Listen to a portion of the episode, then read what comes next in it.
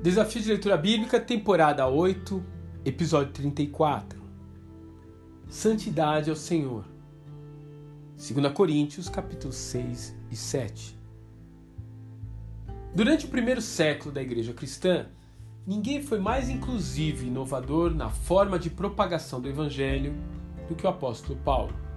A sua visão de universalidade da mensagem de salvação o levou a fundar nas cidades mais importantes do Império Romano comunidades de contexto absolutamente multicultural.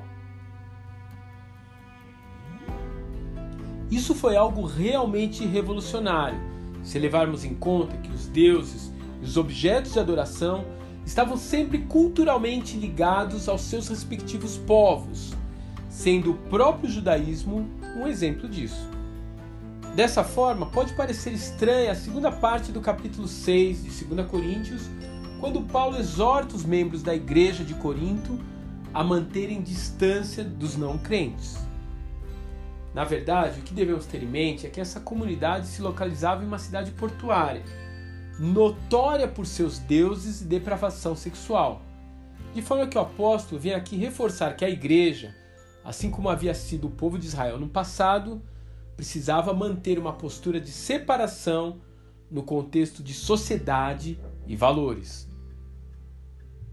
Em um tempo como o nosso, em que se fala tanto de inclusão, preconceito e liberdade individual, essa exortação continua atual, no sentido de que o cristão deve aceitar e amar as pessoas que não compartilham dos valores da palavra de Deus, mas sempre tendo cuidado de manter a distância requerida pela santidade que é devida ao Senhor. Um grande abraço e até amanhã.